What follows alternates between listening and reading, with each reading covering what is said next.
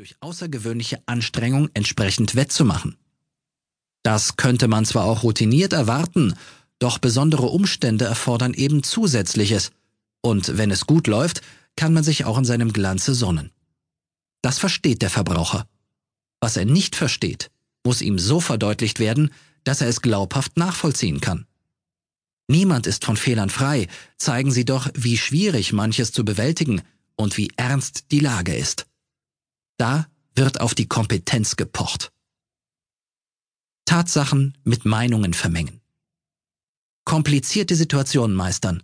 Das kann nur einer, der seine Erfahrungen damit gesammelt hat und sich nicht aus dem Rennen werfen lässt.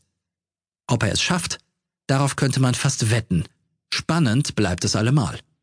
Dann wieder gibt es solche Akteure, die einer bestimmten, klar abgegrenzten Klientel eine Heimat geben, in der sie sich richtig gut aufgehoben fühlen kann. Hier kommt es weniger auf die Einzelleistung an, als vielmehr darauf, dass die Grenze nicht überschritten wird. Kleine Abweichungen verzeiht die eingeschworene Gemeinde ab und an, wenn nur die Richtung stimmt. Einen etwaigen Wechsel derselben aber lediglich dann, wenn er stichhaltig begründbar ist, und das auch nicht von jetzt auf gleich. Da ist Überzeugungsarbeit zu leisten, sie braucht ihre Zeit. Wer von seiner Linie abweicht, hat es schwer. Erkenntnisse, die zu diesem Schritt geführt haben mögen, müssen detailliert erläutert werden. Auch das fällt in den Aktionsbereich des Werbetexters, seine Hauptaufgabe aber besteht darin, Dinge auf den Punkt zu bringen. Es darf keine Missverständnisse geben und keine Umschweife, gelinde Überhöhungen hier und da sind schon eher am Platze.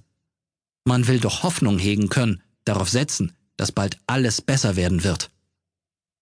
Warum eigentlich nicht just in diesem Moment? Die Leser nicht für dumm verkaufen. Erfolg ist oft vorübergehender Natur, mitunter vom Zufall bestimmt, manchmal auch langfristig vorbereitet, was keine Garantien dafür liefert, dass er nicht auch im Nu verpuffen könnte. Dann stellt sich Ratlosigkeit ein, es fehlt etwas Frappierendes, mit dessen Hilfe sich der Karren aus dem Dreck ziehen ließe. Auch bewährte Strategien können eines schönen Tages abrupt ihren Dienst versagen, dann ist Kreativität gefragt. Ein guter Einfall, der einer Charmoffensive gleichkommt und erneut ins Lot bringt, was ihm entraten ist. Auf unvermeidbare Verluste kann nicht immer Rücksicht genommen werden, wenn das große Ganze gerettet werden muss. Doch der Leser darf dabei keinesfalls für dumm verkauft werden. Behauptungen müssen begründet sein, jedes Für hat auch ein Wider, das nicht unter den Tisch zu kehren ist. Aufrichtigkeit zählt, es sei denn, das angedachte Publikum wollte davon nun gar nichts wissen und stattdessen lieber ins Reich der Träume entführt werden. Da stört ein aufschreckender Bezug zur Realität nur, wiewohl er dennoch angedeutet werden muss, ist er doch das, wovor es zu entfliehen gilt. Patentrezepte gibt es nicht, Anleitungen jedoch zuhauf. Sie empfehlen, die Aufmerksamkeit der Rezipienten stets zu fesseln. Ob das nun aber durch eine schlichte Überschrift an der dafür vorgesehenen Stelle zu erreichen ist? Sind Zwischentitel entscheidend? Wenn sie genügend Neugier wecken, schon. Andererseits soll es aber auch solche Menschen geben, die sich nicht nur leiten lassen wollen, sondern dem Geheimnis der Verführung auf die Spur kommen möchten. Nehmen Sie Ihre Gesprächspartner ernst, buhlen Sie nicht um angebliche Vorlieben, die Sie ihnen zuschreiben möchten, wenn das allzu offensichtlich wird. Niemand lässt sich gern einwickeln. Jede Regel hat nur so lange Gültigkeit, bis eine Ausnahme sie bestätigt. Danach kann man getrost zur Normalität zurückkehren, deren Sinnhaftigkeit auf diese Weise nur bekräftigt wird.